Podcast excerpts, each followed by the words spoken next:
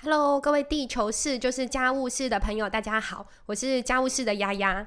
今天呢，我们要来履行之前说过的承诺呢，请胖胖树这个现在坐在我对面微笑的男孩呢，来跟大家介绍一下。我觉得一般人，嗯，我觉得生活中应该会经历会呃走逛过，但是大概没有用一个很有系统的角度去看这个。空间哦，就是植物园这件事。那我们先请胖胖叔跟大家自我介绍，然后打个招呼，我们再来进入主题。各位教务师的听众，大家好，我又来了。对，这个胖胖树啊，如果你是呃这一集才来跟他相遇相认的呢，他是一个哇，已经出版了三本著作，然后用二十年的时光。打打磨他这个知识系统哦，所以一次 就连续三哦，应该说连续四年要连续喷发四本书，目前已经三本书都还蛮畅销的，在那个伯克莱的百堂，而且很多 Open Book 你得过很多奖吧？先介绍一下奖好了。得过两次金鼎奖，两次 Open Book 好书奖，还有得到吴大有科普著作奖、金签奖。所以其实他就是一个沉浸在嗯，我觉得比较日常世俗领域中的植物学家，其实是很学者性格的吧？对，但我喜欢去研究，我没有在研究机构。对对对，嗯，而且他其实推广的方式也不是这么呃有距离的学术对话而已，他其实很喜欢用故事。然后用食物，或者是用实际的这些市场的方式，或者实际的这些市场走走呃走探哦，让大家更认识他心目中很珍贵的呃一片资源，就是热带雨林这件事。那今天我们要请他来跟我们大家，呃，我觉得有点像是介绍一下他他观察的植物园这件事，以及。呃，如果是他理想中最好的植物园的样貌会是什么？那我们把那个样貌放在最后，我们先透过他的介绍来逛一逛啊。他觉得台湾很值得去的几个植物园，然后他们共同的给他的感受是什么？那比较可惜的地方是什么？对啊，我们从我们在台中出发嘛，那不然讲一个台中近一点的好了。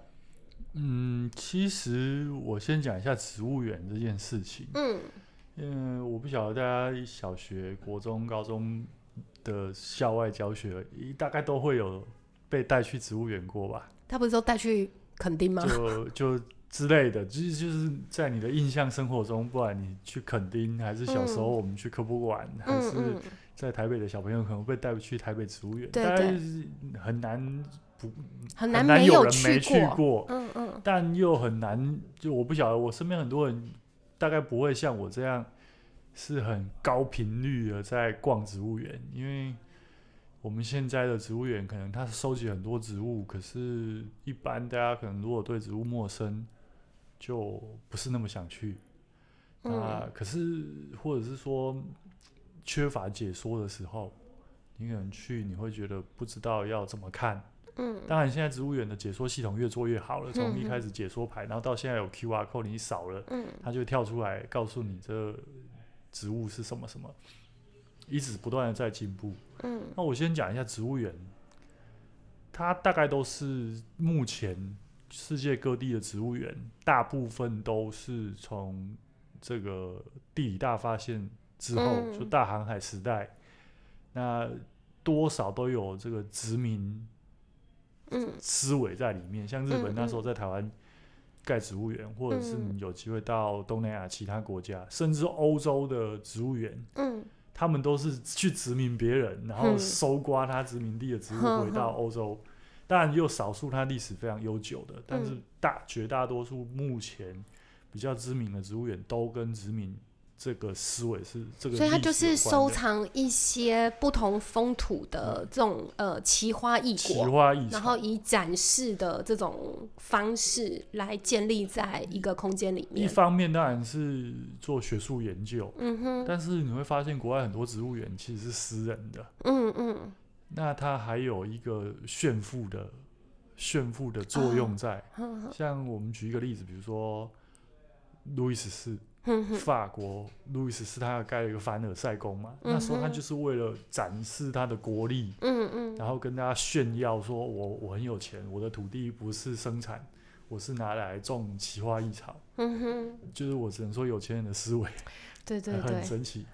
那再回来讲我们台台湾好，嗯。就是从早期日治日治时期开始，在台北台台湾有非常多植物园哦，大家可能比较熟悉，像台北植物园，对，然后228那一个就是在在南海路那一个，就我们小学课本都有那对对那一篇，嗯然后垦丁大家都去过嗯，对的那个那个有钟乳石洞的那个植物园，然后像台中我们比较熟的科博科博馆，它就是一个比较新的现代化的植物园，它就嗯它就是一我印象中是在一九九九年嗯，九二一地震前 哼。才才完工的一个植物园，就那个大温室大温，室包括它周边，嗯。然后呃这个大概就是台中算很近的，那嗯。还有一些大家可能比较不熟悉的、没有嗯听过的，比如说我特别想跟大家推荐，在中部地区你有机会可以到。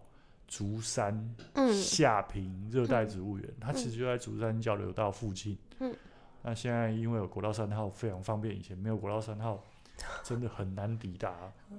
那它就是一个在日治时期，从一九二三年到现嗯在的植物园，它的树非常非常巨嗯大哦。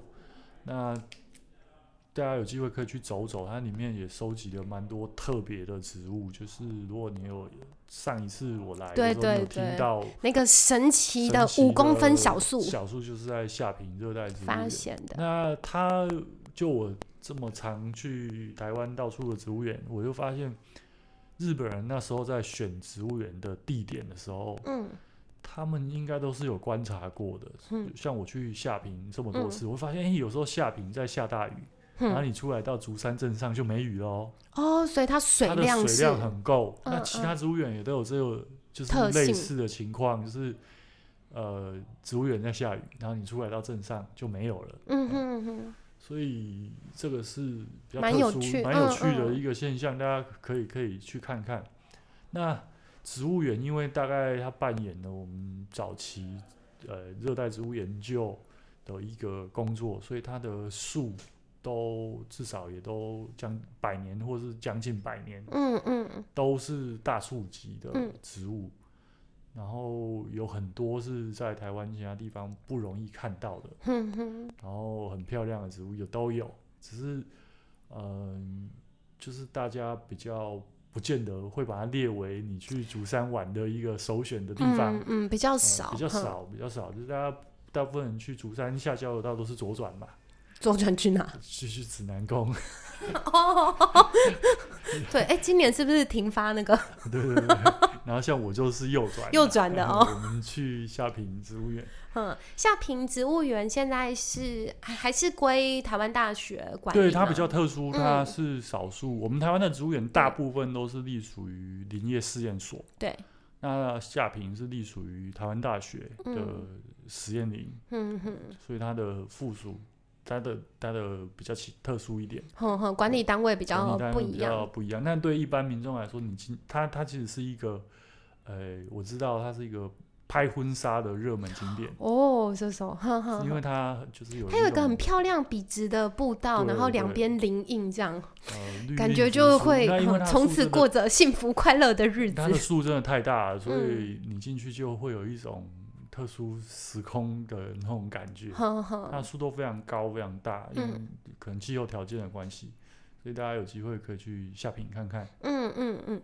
那其实呃，在南部也有一个你非常推荐的植物园是吗？美农。那南部的话，就是哇，这这就比较远，因为嗯我常常开玩笑说，因为我这几年去都是，你知道，我从台中坐高铁到左营只要四十五分钟，从左营再坐车进去到美农要在一个小时，对，所以左营跟美浓比较远。对，就哎，这个好像是什么高中地理吗？对对对，就是就是非常遥远，但是它是一个很漂亮的地方。就是大家可能去美浓，我不晓得大家去美浓会去什么样的地方玩。就是镇上吃擂茶。它有一个大家更熟悉的名字，一般你导航你要导航去哪？你要导航到黄蝶翠谷，哦，对对对，嗯就是因为它每年就有两次这个蛋黄蝶大爆发，这嗯个蝴蝶嗯非常非常多。嗯，然后那时候因为要盖美浓水库，嗯差一点这个地方就消失了。毁掉，然嗯后又因为当地很多的居民起咬，把它呃就是出来对，其实美浓反水库也是社会，呃就是环境运动上一个很著名的事件啊。然后包括我们得过金曲奖的呃乐团歌手，像林声祥啊，也都是在这个环境运动中扮演蛮重要的支持这个环境被保留的角色。他们陆陆续续也都有在黄蝶翠谷开过音乐会。嗯然后早期那些就是前辈们，然后我知道还有最疯狂的是在那边结婚，在黄蝶翠谷结对对对婚，就在那边结婚。然后他们后来又邀请我一起去看植物，然后我跟他说很多那边最特殊的是，我觉得台湾所有的植物园里面，那里其实是最像热带雨林的，哦，氛那个气会会比微气候。很，多人都会问我说：“哎、为什么不是恒春热带植物园，嗯。而是美浓？”我说：“嗯因为恒春它没有中央山脉，所以它嗯的那个风非常的强，嗯，它的树没有办法长得很高。哦，哦哦，那反而美浓它刚好是在一个溪谷，对对对，所以它树非常的高大，嗯，然后很笔直，跟一般我们在台湾看到的森林不太一样。嗯那它因为也很久远，那是日治时期在台湾日本人在台湾做的最后一个植物园，一九三五年到嗯。现在，然后树都很大，然后很多树。什么龙脑、细枝龙脑香啊、嗯。鳞毛白柳啊，那就是台湾就剩下一棵、两棵在那边。嗯。所以它很珍贵的点在于很多树，你在其他地方是看不到的、找不到找了不到了。嗯。然后它的特殊气候条件，它是一个小溪谷，嗯，所以我们台湾有一些很稀有的，像盾座巨苔这种，呃，很特殊、很微小的植物，就在你在那个这一座植物园的里面的小溪流的石头上面，叫什么？叫做盾座巨台。盾座巨台，呃或者有人叫它台湾巨苔，哼台哼湾盾座巨台，因为台哼湾特有。这个苔藓，呃，不是不是，它是维管束植物，天哪！它它是大概大概大概五十元这么大的植物。嗯，我们会放在 show note，它这真的是是一个超越知识一一般没。有人带，你大概也找不到那个植物，因为太小了。嗯嗯然后这一座植物园比较特殊的是，大家有去过台北植物园，因为哎台北植物园里面就铺了步道，嗯然后就一区一区的。那嗯美浓跟夏平下，我们先讲美浓，美浓它就是几乎等于是你去你用台北你去爬象山的这种感觉，哦，它就是嗯。在像森林这样的环境，嗯嗯。然后逐阶阶梯逐步而上，到上面有一个大平台可以眺望远景这样子。那下平就是居中，嗯嗯嗯嗯所以它的环境其实是你除了看植物之外，你可以是去 hiking，嗯哼哼，就是你上去对，下来一它有点。像是走一个自然步道这，样子。自然步道，你走上去再下来。以我的脚程比较快啊，我我像我常常去，我路线非常熟，我上我通常都从右边上去，左边下来，我大概也要一个小时。那一般民众可能会需要花更长时间。嗯嗯，黄蝶翠谷我还蛮有印象的。如果你想要嗯看到很多蝴蝶，那你就对大概端午节的时候去。对对，而且这个这个蝴蝶很喜欢一个特殊的味道，阿莫尼亚。就对啊，你你想要吸引它，你就在地上撒泡尿。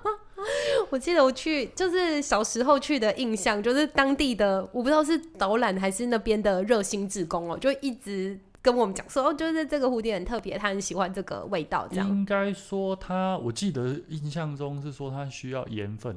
哦，所以他摄取，呃，然后当地的居民把它当成是一个公园，嗯嗯嗯，所以他们可能早上或傍晚会去运动，运动。嗯嗯嗯，然后像，因为它真的比较遥远，嗯所以平常日人其实真的不多，嗯，都是当地居民。嗯要到嗯周末才会比较多人。嗯，那我我也观察台湾的植物园有一个很现神奇的现象。嘿，怎么说？嗯，大家知道去植物园最重要的活动是什么吗写生？No No No No，那这其中一个。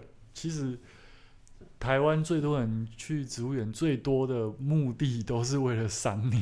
哦哦哦，除了运动之外，对，就是除了早上去去嗯嗯就是个践行之外，大部分你会发现植物园里面都架了一只一只的这个望远镜、大炮。那即即使是我刚刚提的这两个植物园，嗯，都会有鸟会啊。哦哦哦，是因为他们的就是因因为其实植物环境比较是大家大家想象一下，就是鸟这种生物，特别是大型的猛禽或者嗯。比较保保育类的鸟类，为什么会喜欢在大树上面？嗯。因为大树你人的干扰是相对最少的，嗯哼就是人没办法上去，嗯。所以他会觉得比较安心。他离你很远，其实，在都市里面，就比如说我离我们很近的中兴大学对的那个大树上面都有猛禽啊，有猫头鹰啊。对，那为什么他要选择在那里？因为因为人爬不上去。嗯嗯嗯，有距离，比较不会受到威胁。那专业的赏鸟人，他们就大概会比较知道，说我去这边可以看到比较多特别的鸟。哦哦，我还停留在写生呢，怎么会这样？我记得我小时候去台北植物园，就真的各年龄层的写生呢，就是学国小的吧，可能老师带去的然后有有那种社大的，还有那个公馆植物园也是，也都是公馆植物，园就是我们的母校。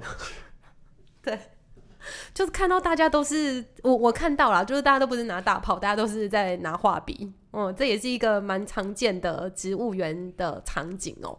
那在彰化好像也有一个你蛮推荐，但是是尺度比较小一点的。对，彰化有一个彰化植物园，它其嗯实是私人的，嗯然后他是前国会议员白泉先生他自己弄、自己买地、自己完成，但是他把它捐给彰化县政府。嗯嗯，那他其实就在诶、八卦山，所以你如果去八卦山大佛，再往嗯里面稍微一小段就可以就可以到。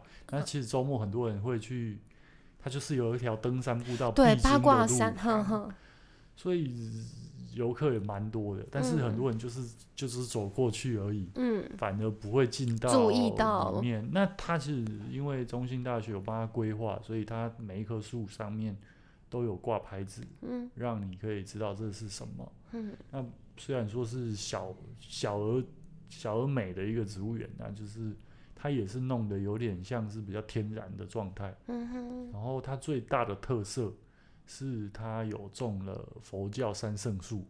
佛教三圣树，对嗯，因为我是从网络上面知道，就是白泉先生的太太 是很虔诚的佛教徒，哦，OK OK，那他下面就是有一个东山学院，然嗯后他就开始收所谓的佛教三圣树，就是说佛祖他一生都在森林里面，嗯。那他从出生、悟道、传道到涅槃，嗯。都在树下进行。嗯。那他就特别去收集的佛祖一生的这几种树，嗯。所以如果三种。嗯有特别，我们一般讲出生就是无忧树，好，然后悟道就是大家很熟悉的菩提树，嗯嗯然后涅槃叫做梭罗梭罗木。呵那呵它里面种的不是梭罗木，但是是梭罗木的亲戚，亲戚，所以长得也蛮像的。因为哦台湾你真的好像也没有人真的种梭罗木。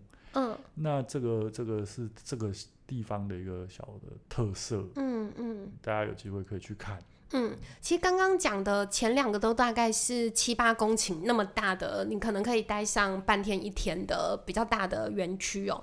然后呃，最后一个在彰化二水，就是八卦山附近的这一个是一个比较小的。我今天听胖胖树讲之后，也蛮想去是，就是蛮想去直接呃，就是去现场看看的、可是胖胖说你已经。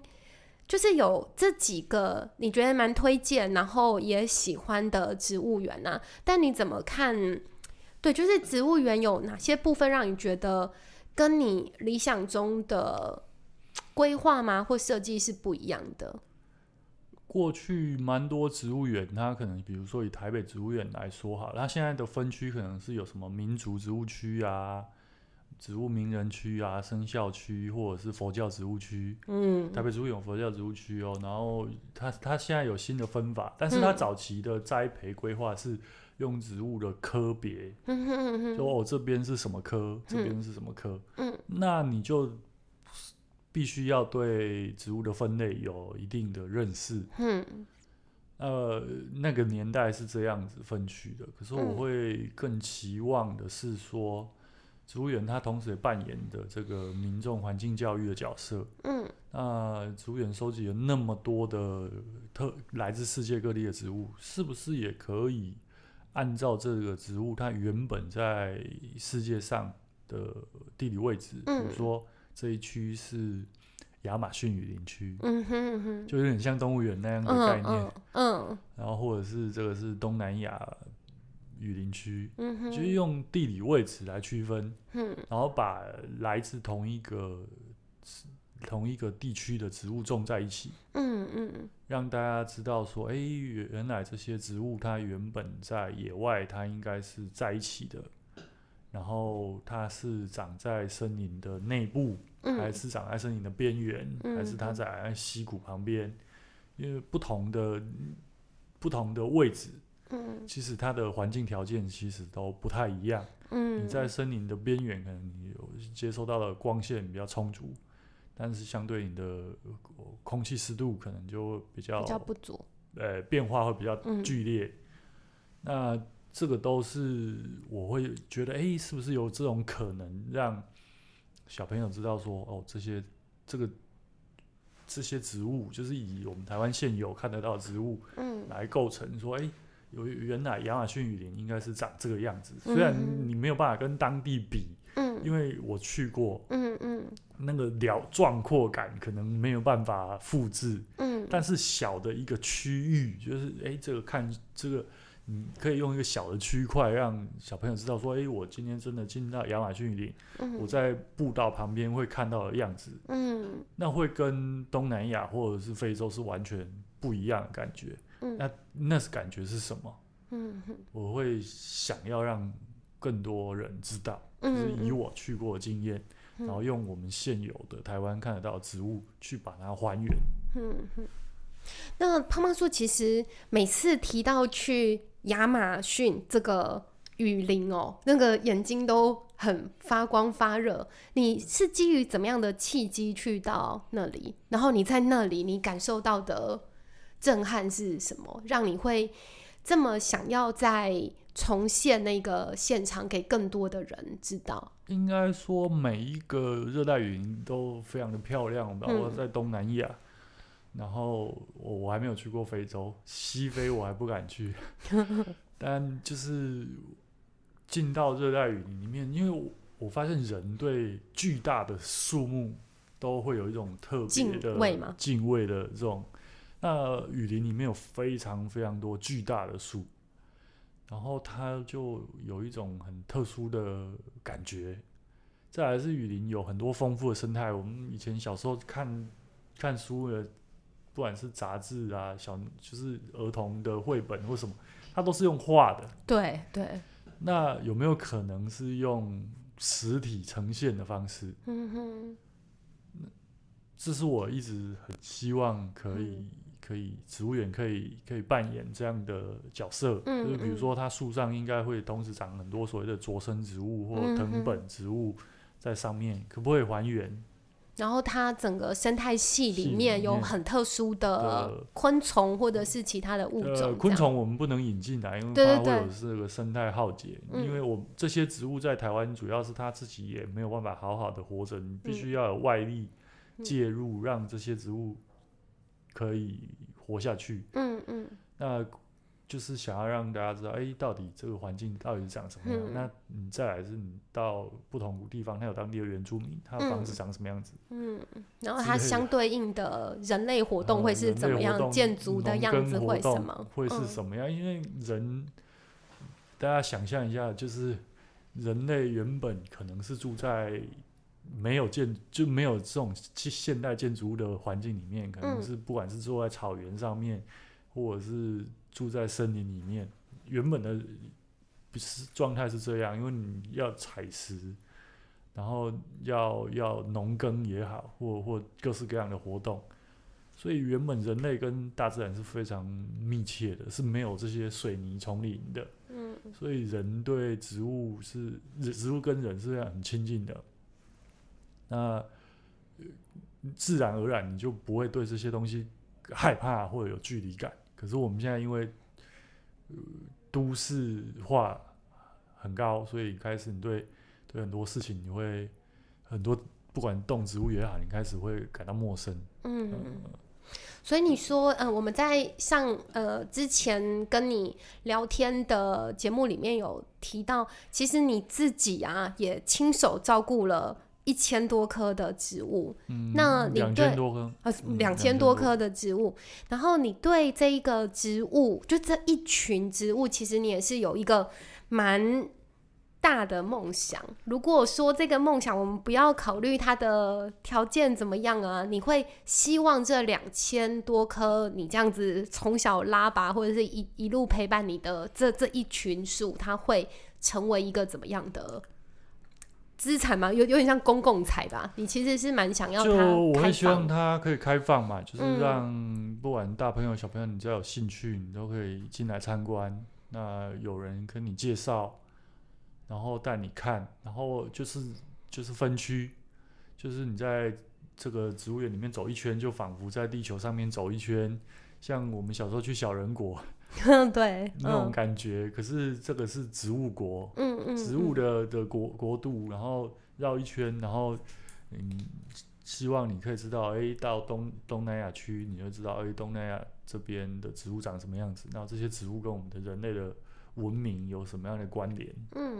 然后你到南亚区，然后我有时候开玩笑说，应该在菩提树下弄一棵，就是不同的树下弄不同的佛，让你知道不同的佛在不同的树下 做什么事？悟道或者做嗯什么事之类的。嗯嗯啊，嗯，你知道亚马逊就是当地可能，比如说为什么他们的房子都要盖成高脚屋啊？对对，然后就弄一个小的高脚屋给你看一下，嗯然后就是因为我自己小从小，嗯我也不是那种可以可以到处出国出去玩的那种小朋友，嗯嗯，我相信台湾还是很多这样的孩子。嗯嗯那如果你很想要知道国外长什么样子，那你有有办法提供他一个环境，让他去看吗？嗯嗯那这个就是我想要做的事情，就是嗯，让孩子知或不不一定孩子啊，大朋友也可以，就是你其实就是有兴趣有兴的趣的人人，然后你嗯。来，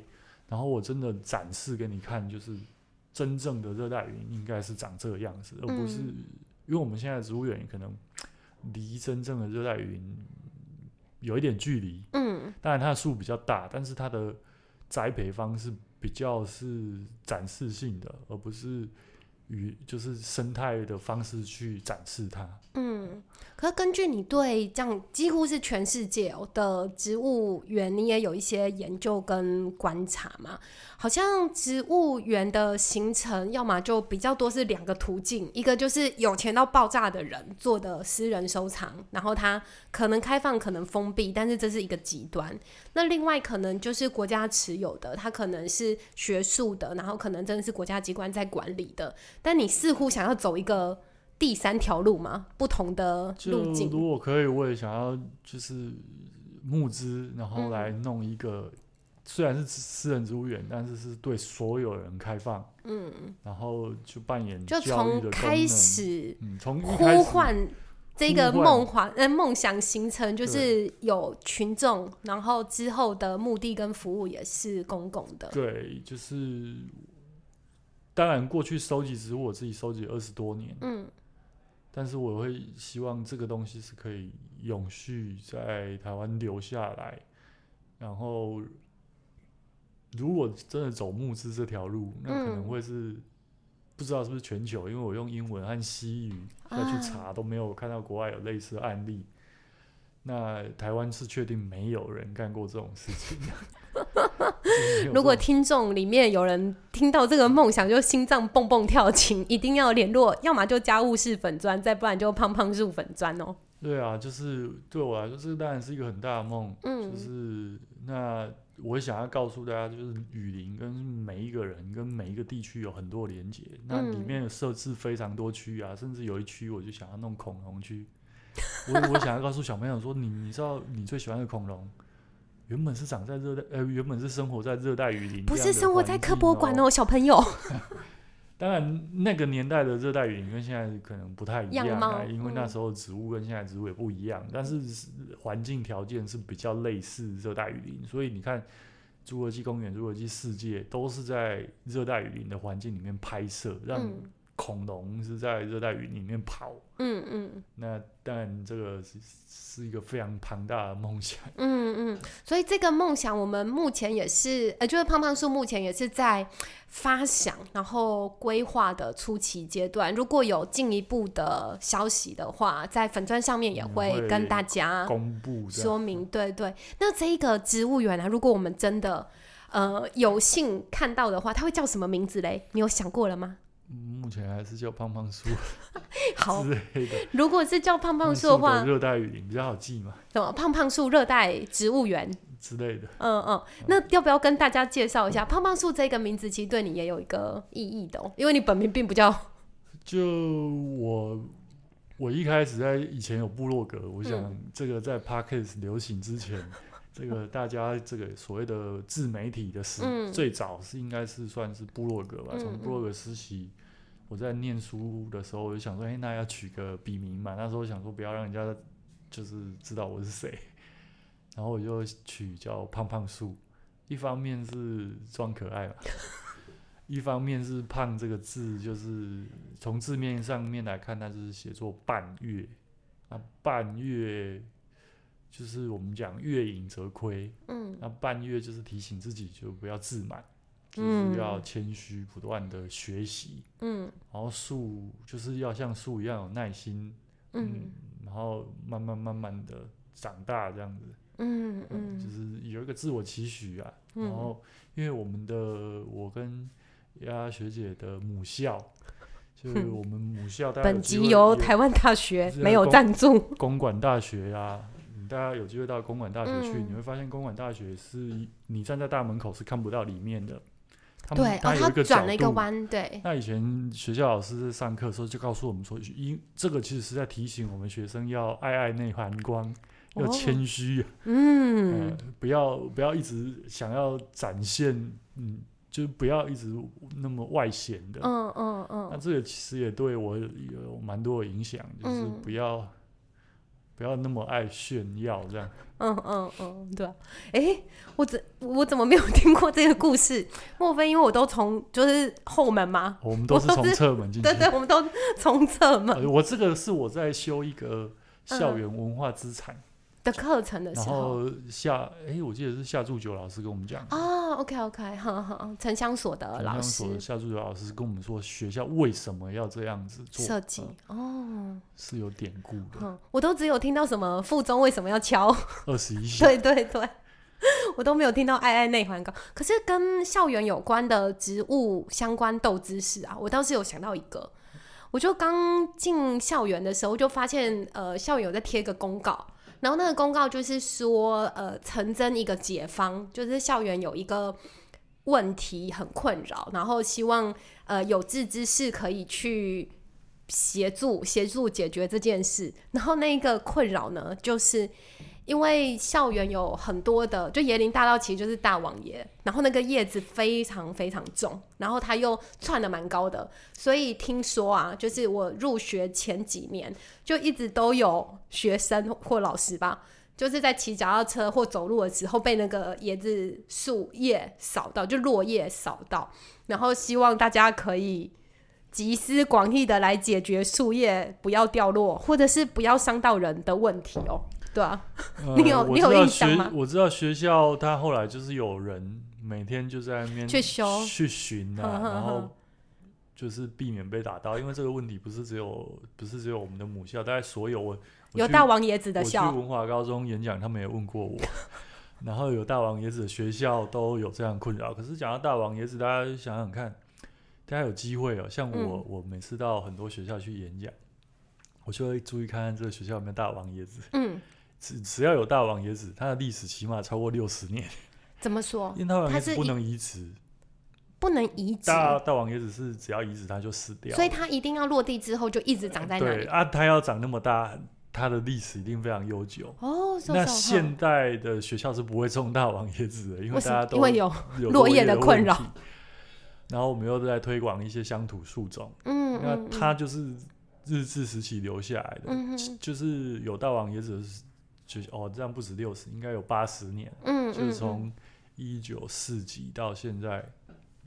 哎、好，我数学不是很好，反正就是只要有大王椰子的的学校，而且嗯是不是小的大王椰子，是那种很已高经长大得嗯会落叶会造成困扰的那种学院基本上。都是老学校为主。嗯，哎，嗯真的哎，对斗知识又增加一波像我。我们我们台中像我们台中有个百年的小学叫大同国小，哦，说说大同国小外面它就有用那个类似我们那个大楼的那个防摔网有没有、嗯嗯，架在把它 架在那个那个大网叶子下面，然后它叶子掉下来。一一般防摔网是防防有人跳楼嘛，对，它是防大王落叶。砸到。我们今天在最后居然又知道了两个很有趣的小细节哦。可是如果大家有听胖胖树的上一个访谈的话，我觉得他一直都用他自己的方式提醒，我觉得提醒自己也提醒大家，就其实，在植物的世界或者是在这整个大的世界来看啊，我们在做的事情其实是谦虚。但是有耐心的去推进它，然后让它成真，这样。所以，如果你在任何的集资平台看到胖胖树热带植物园，或者是 Fat Fat Tree，然后热带植物园怎么翻英文？Fat Fat Tree Tropical Garden Garden，嗯，如果有看到相关的关键字，请不要犹豫，火速的就按下。呃，那个还是赞助上上上我的脸书确认一下，以免有诈骗。以免这个名称被别人用去。对对对，去年因为有人用我的名称在卖植物，对，那个真的不是他，对因为我是不卖植物的。嗯，对啊，所以今天很高兴胖胖树可以再从另外一个角度哦，就是不同于他在书里面的那三个脉络，其实就拉出来他一个很生活、很生活化的一个环节，来跟大家分享他走踏不同的植物园之后，累积了一个很大很大的植物园的梦想。那希望大家也可以在这个梦想的路上啊，一起推进一把，这样。那我们今天非常谢谢胖胖叔来到现场，有没有其他最后的大概是什么两千万以上吗？希望 这 这个这个还没有没有仔细想过。对，所以不是就不管那个梦想有多大，就这是需要一个就是结集众人之力的啦。那如果你对于这样子的计划有兴趣的话，也欢迎可以关注那个胖胖树的粉砖，或者是呃先买书，对，先买书，好哦。